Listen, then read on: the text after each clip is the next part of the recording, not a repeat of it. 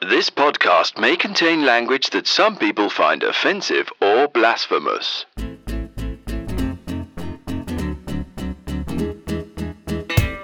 Hello, everyone. My name is Simon Hunter. I'm the editor of the English edition of El País, and this is.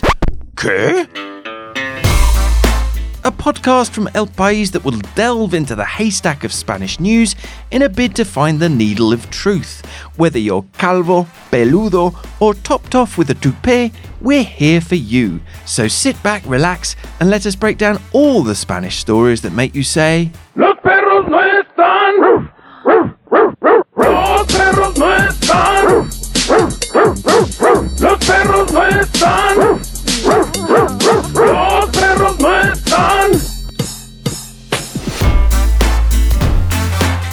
I think that's definitely enough of that. Nice to hear a cover of the Baha Men there. I guarantee you'll have that in your head for the rest of the day. Today is February the 18th, 2020, and I'm here as ever with my treasured colleague. She's a man's best friend, Melissa Kitson. How are you, Melissa? Hi, good thanks.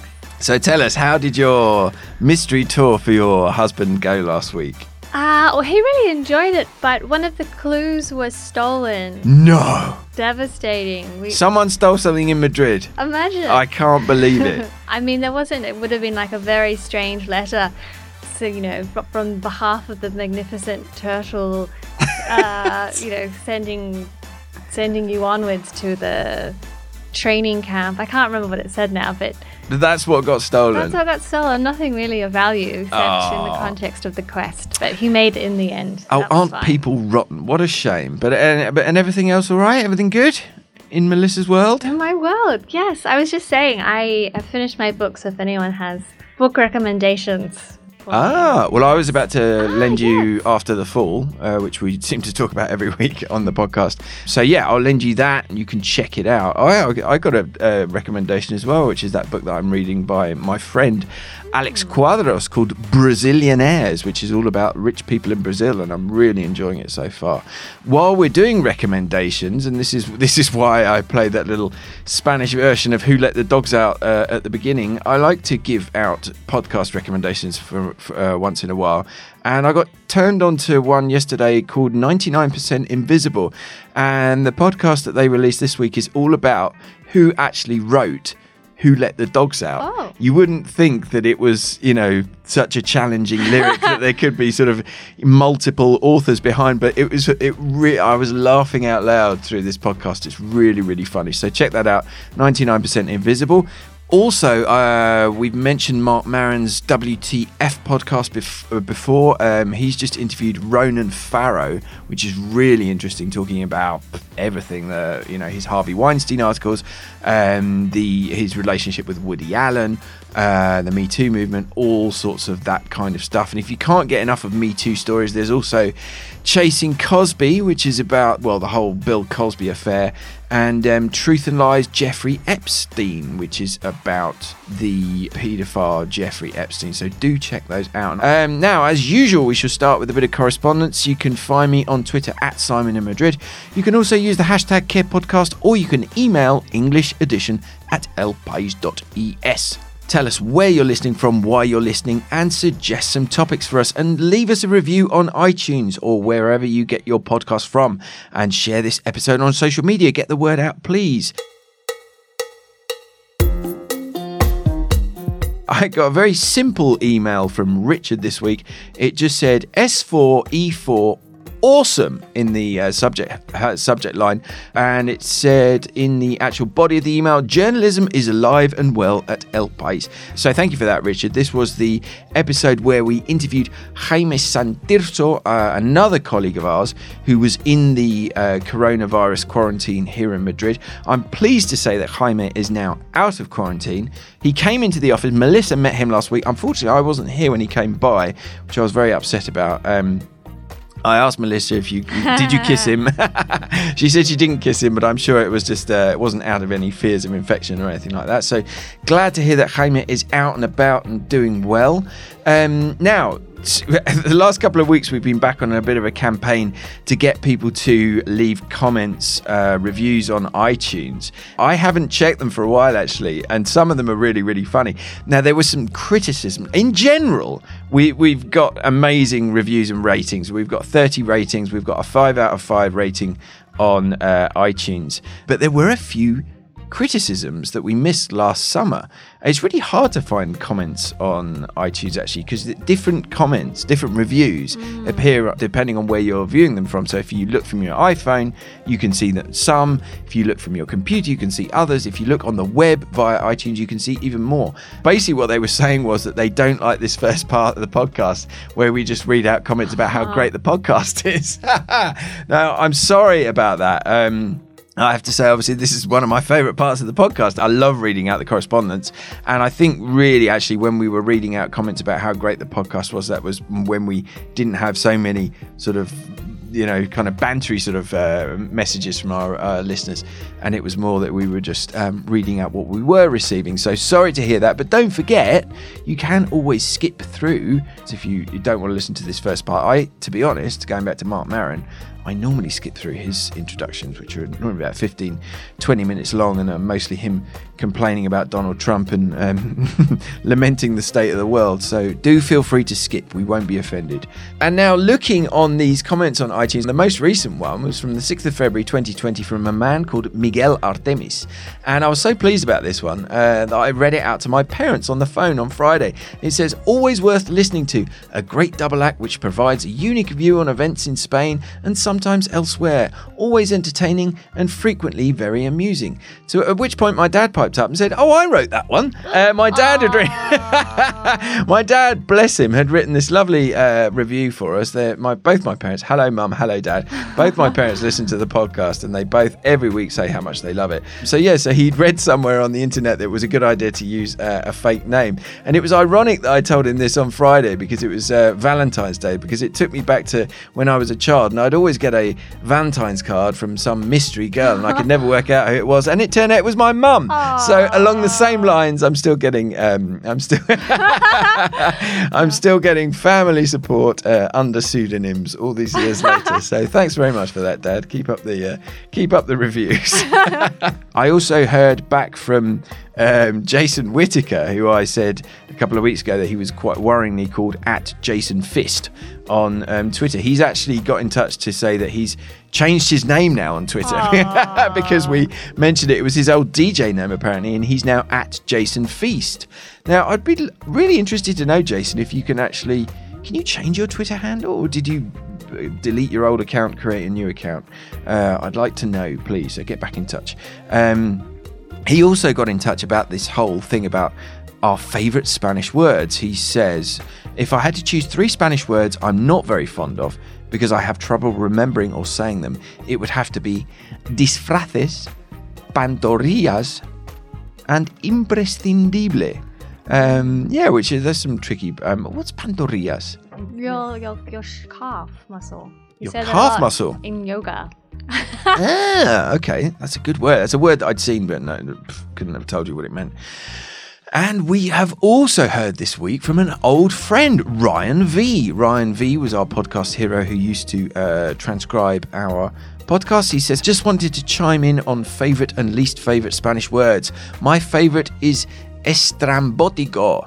Did I spell that right? The word itself sounds wacky, so what a perfect word for bizarre. And he says, My least favourite word is euro. I know it's not a Spanish word per se, but the fact in Spanish that you have to pronounce almost every letter separately, euro, drives me nuts. I love in English how we can just make it into an easy euro. And now we got this quite long tweet in Spanish from Kurt Price. He says, acabo de escuchar el episodio de qué más reciente después de estar en Madrid la semana pasada con mi colegio at Luton Sixth Form y fue increíble visitar la sede social del país el mismo día que lo grabó. Desafortunadamente no lo conocimos, pero fue un día muy informativo e interesante gracias a nuestra guía Marina. Su podcast es exactamente lo que necesita un estudiante de Spanish A-Level como yo para estar al día con las noticias en España y aprender más más de la cultura. También quiero dar mis gracias a mis profesoras que lo hacen pos- posible disfrutar una semana en la ciudad bonita en la que usted vive. Usted, very respectful, very well written email there from a, a Spanish A level student. I really love the fact that students listen to this podcast. I hope you get a lot out of it. And uh, yeah, what a shame that you didn't come and say hello. If anyone is ever in the newsroom, please do seek us out. And uh, or ever in Madrid and you're a listener to the podcast, do seek us out. We also heard from our beloved colleague Erika, who sits next to us in Internacional. She was bigging up the podcast last week. Uh, so hello, Erika. I'm glad you're enjoying it. Finally, I heard from the Keyhole Surgeon at Keyhole Surgeon on Twitter. He says, at Simon in Madrid, what is wrong with Veronica's milkshake?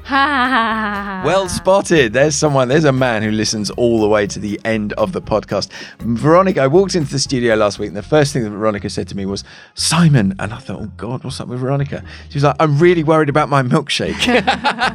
She'd made herself a milkshake and the basically the different, uh, the water and the content was separating in the bottle and she was very, very concerned. Uh, I'm sure the other, uh, the other sense of the uh, phrase, I'm sure that uh, Veronica's milkshake does bring all the boys to the, the yard. But last week, that milkshake was not bringing, the literal milkshake was not bringing uh, the, boys to the yard. Right, I'm going to get out of this before I get myself in more trouble. So we have two two issues which are very closely related this week. The first one about a chap called Willy Toledo. So, Melissa, why don't you tell us about who this man is and why he's in the news?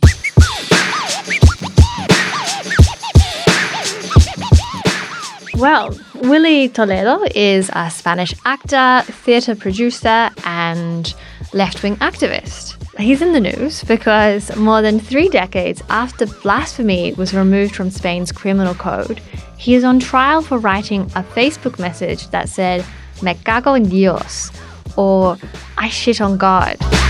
Toledo wrote the post back in 2017 to express his outrage over a trial in Seville against three women who had paraded a large model of a vagina around the city as though it were an Easter religious procession.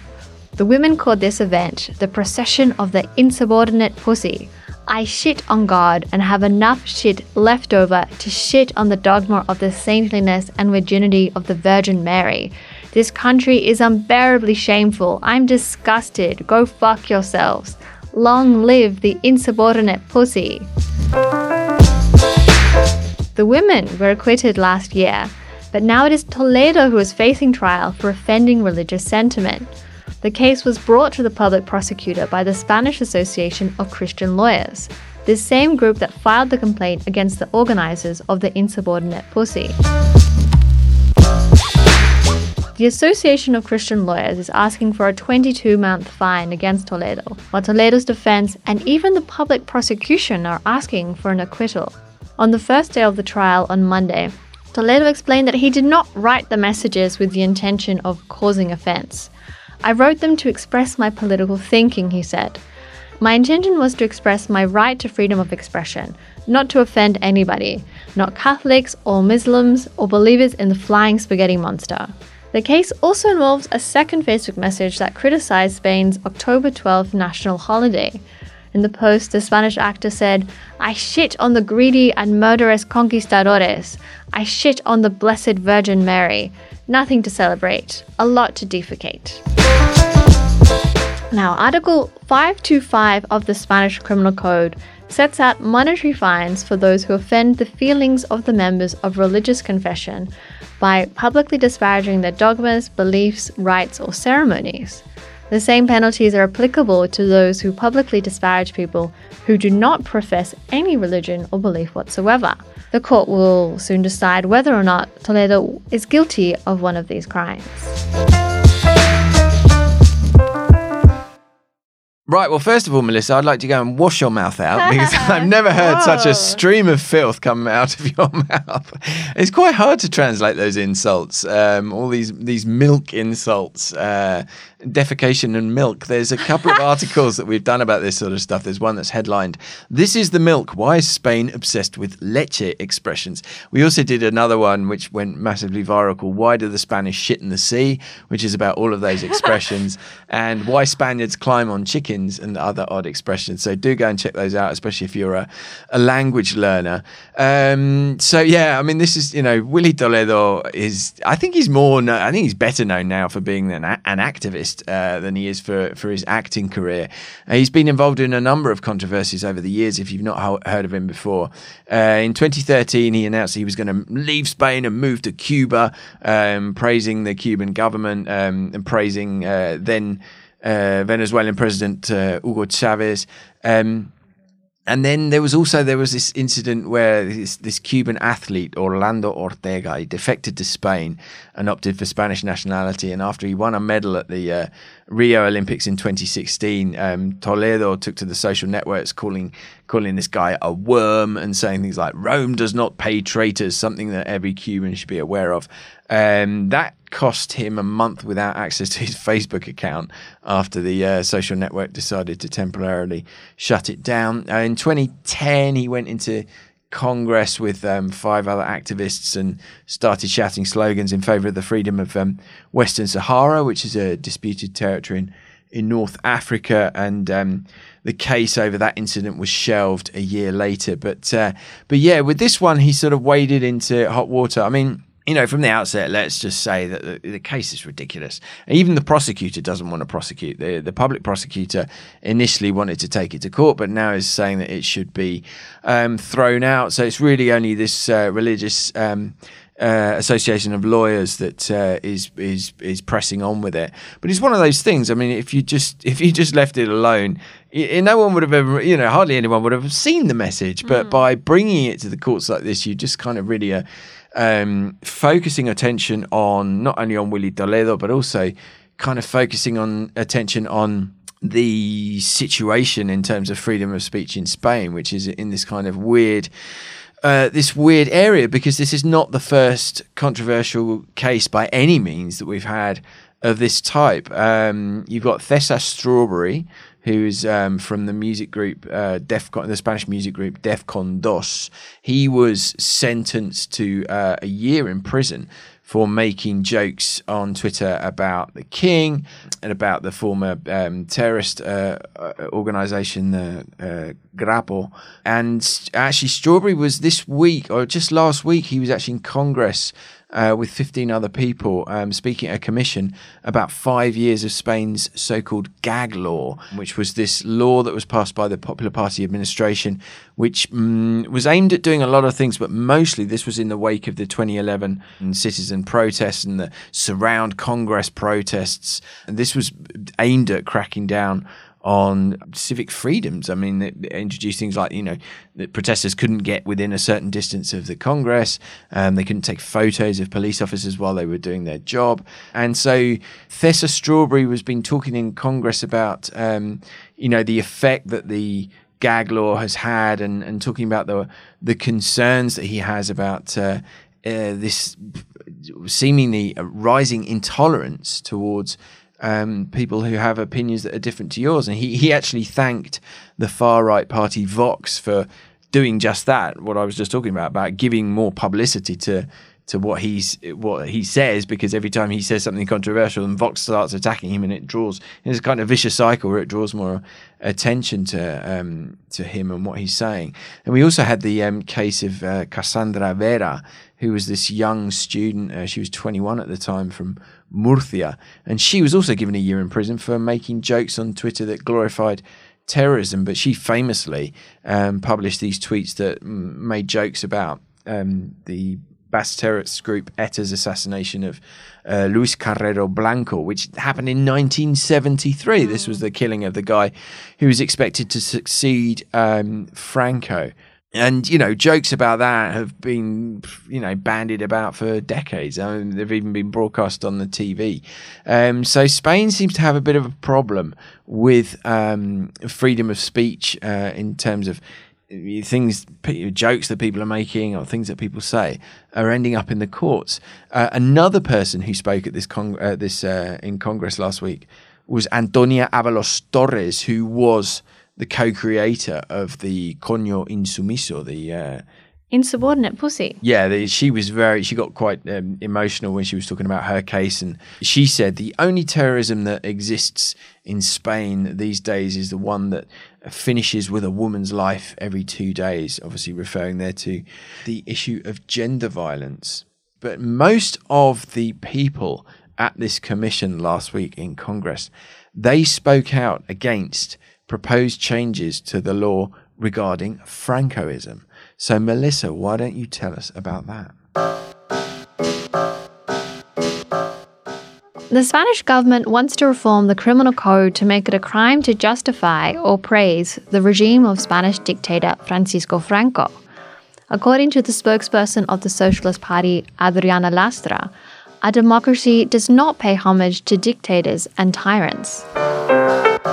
Prime Minister Pedro Sanchez included the plan in his electoral campaign, and it was also part of the preliminary governing deal the Socialist Party struck with the Unidas Podemos. The reform would bring Spain in line with Germany, France, and Italy, where the apology of fascism and Nazism are legally recognized as crimes. Franco is still viewed with nostalgia by many people in Spain, even though his 36 year dictatorship was responsible for executions, torture, and forced disappearances. Just last October, hundreds of Franco supporters came out to protest his exhumation from the Valley of the Fallen. They did the fascist salute, waved signs praising the dictator, and chanted, Long live Franco. The Francisco Franco National Foundation, which celebrates the legacy and achievements of the dictator, is also still active in Spain. The proposed law would criminalize this kind of protests and institutions. Lastra said that the aim of the law is to look on Spain's dark history with memory and justice. The Spanish government is also planning to remove all Franco symbols from public spaces and pursue all legal avenues to strip government honours and the pensions that come with them from people who committed criminal acts during the Franco dictatorship but were never convicted. The move comes amid the rise of the far right party Vox, which has surged to become the third largest party in Congress. Vox entered the government for the first time when it made shock gains in the 2018 regional election in Andalusia. The win marked the first time a far right party had set foot in any of the country's parliaments since 1982. Yeah, so even Willy Toledo is against this idea. Uh, he actually talked about it in court um, this week. He said, uh, "He said eso me parece una barbaridad." One, you know, it's one thing to say "Long live Franco," and it is another thing to say "Let's go to the street to kill communists."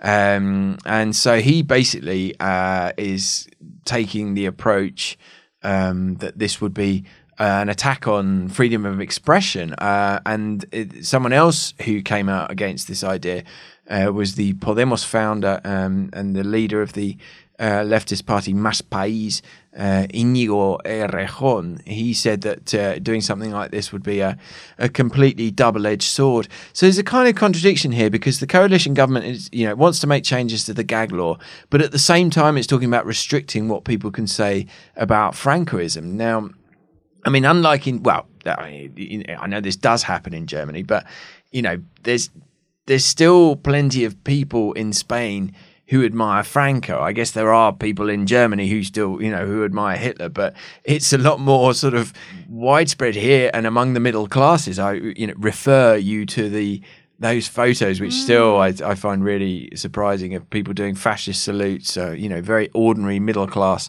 um, women, you know, um, middle aged women standing there doing fascist salutes with the with the Franco era flag at the Valley of the Fallen. Do you remember in in protest at the plans to exhume um, the dictator from there? And you know, to play devil's advocate, of course, the Franco regime had its victims and it had its repression, but life under the dictatorship wasn't a horror show for everyone. And so, should the government have the right to res- restrict what people li- who lived that uh, through that era say about it? Um, and would it even be successful?